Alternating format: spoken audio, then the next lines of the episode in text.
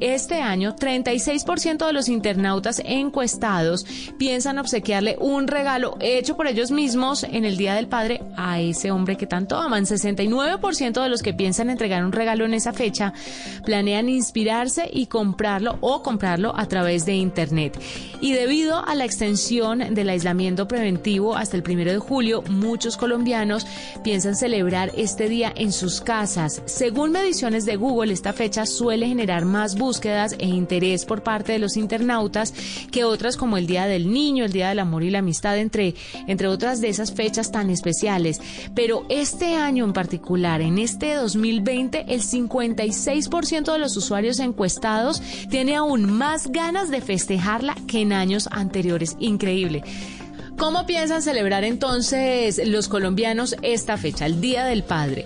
¿Con una cena, almuerzo especial en casa o con domicilio? El 48% de los encuestados. El 30% dice que con un regalo. El 21% dice que con un desayuno especial, por supuesto, hecho en casa o a domicilio los que no tienen ni idea de cómo cocinar un huevo.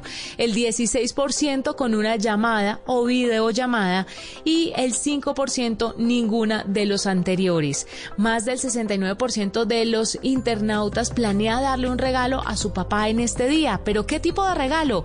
Uno hecho por mí dice el 36% de los encuestados, vestuario o calzado el 32%, accesorios como relojes, billeteras o gafas el 28%, productos de tecnología, entre esos por supuesto celulares, relojes inteligentes, audífonos o parlantes el 10%, productos deportivos el 8% y otros el 5%. Así que de esta manera los colombianos pensamos celebrar el Día del Padre en este año 2020 que no nos ha quitado las ganas de festejar, de celebrar, de brindar, pero sobre todo de apreciar a esas personas que son tan importantes para nuestra vida y por supuesto son los papás. Nos vamos, fue un gusto acompañarlos, nos encontramos mañana en la última edición de la nube de esta semana con toda la tecnología y también la innovación en el lenguaje que todos entienden. Chao.